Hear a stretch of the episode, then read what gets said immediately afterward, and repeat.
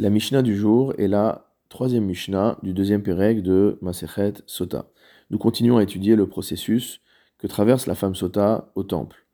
Dans la Mishnah précédente, nous avons vu que le Kohen avait pris un ustensile en terre cuite, neuf, dans lequel il avait versé un demi-log d'eau. Il était ensuite allé chercher, sous une plaque de marbre se trouvant dans le Kodesh, de la terre. Cette terre avait été introduite dans l'eau. Maintenant, nous dit la Mishnah, Balo lirtov et Megillah le Kohen va entreprendre d'écrire la Megillah, d'écrire le texte qu'on va vouloir effacer ensuite dans l'eau. Mais Ezemakom ou Kotev, à partir de quel endroit doit-il écrire? C'est-à-dire que le texte qui va être écrit sur cette Megillah, c'est le texte qui figure dans la Torah, mais nous allons voir qu'on n'écrit pas la totalité du texte. C'est pourquoi la Mishnah nous dit qu'on commence mais lo ish, à partir de, des mots, et si un homme n'a pas couché, etc. Ve'ad kisatit tachatisher. Et ensuite, on continuera par le pasouk. Et toi, qui t'es dévoyé euh, alors que tu étais marié. Donc on est au cinquième chapitre de Mamidbar, dans les psukim 19 et 20. Donc on écrit ces deux psukim, mais en commençant uniquement par Imlo Shachav. Qu'est-ce que ça veut dire? Ça veut dire que Ve'eno Kotev, on n'écrit pas le début du pasouk. Le début du pasouk qui nous dit Ve'ishbia Akwen et Aisha le Kohen fera jurer la femme, puisque cette partie du Pasouk, c'est une instruction que donne la Torah par rapport à ce qu'on doit faire dans, dans, au Beth Mais ça, ne fait pas partie du texte qui est lié à la femme sota elle-même. Vechotev, et il lui écrit encore, Iten Hashem otar velishvua, que Dieu, motamo, te place, te constitue comme malédiction et comme serment et que ces eaux amères rentrent dans tes entrailles, l'atzbot baten pour donc euh, euh, pour abîmer ton ventre et pour faire tomber ta hanche, mot. Et donc ça c'est la fin euh, du pasouk qui est écrit par le Kohen ve. Et évidemment le Kohen n'écrit pas la suite qui nous dit ve isha amen amen euh, où la Torah nous dit la femme répondra Amen, Amen. Donc ça, on le dit, on ne l'écrit pas.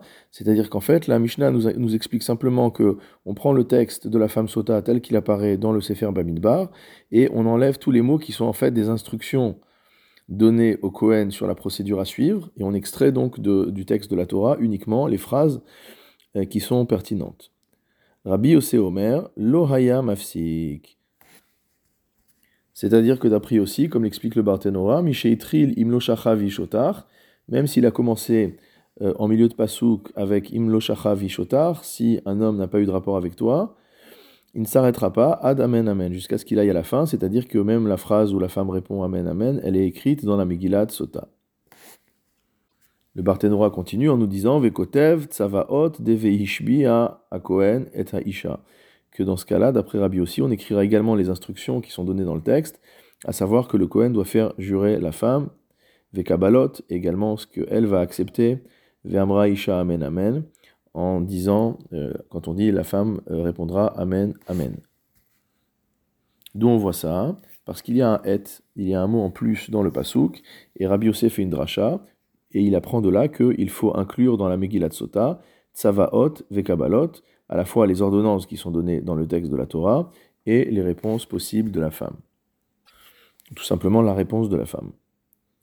Rabbi Yehuda Omer, d'après Rabbi Yehuda, Kol Atzmo Enokotev Ela, lui nous dit Rabbi Yehuda qu'on n'écrira que Yiten Hashem Otach Le'ala Velishvoa, que Dieu te place comme malédiction et comme serment, ou Vauham Amaim Arerim Vegomer, et que ces eaux amères rentre dans tes entrailles, etc. Veno kotev amra isha amen amen. Et de même, il considère qu'on n'écrira pas euh, la réponse de la femme dans la Megillat Sota.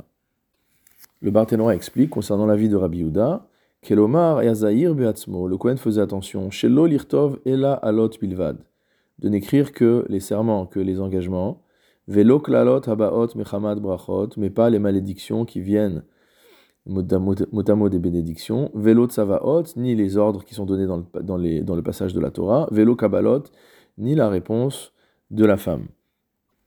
Et tout cela est lié à des drachot différentes des psukim, puisque, comme le dit le Barthénora, des darisha alot, vélo klalot, lui il fait une dracha pour dire que on doit euh, écrire les serments mais pas les malédictions, qui viennent de la bénédiction mot c'est-à-dire si, tu si tu as fait et si tu n'as pas fait. Ha'ala, les miute tzavaot vekabalot, et le fait que c'est marqué ha'ala avec un he, c'est fait pour exclure les ordonnances qui sont données dans le passage de la Torah, vekabalot, et les réponses de la femme. Donc c'est pourquoi, d'après euh, Rabbi Yehuda, il n'écrit pas ve'amra haisha amen amen, que la femme répondra deux fois amen. En ce qui concerne la halacha, le Rambam est posek dans les Ilchot Sota au Perek Gimel Alachachet, que la halacha va comme le Tanakama, comme le premier auteur de la Mishnah, donc ni comme Rabbi Yehuda, ni comme Rabbi Yosef.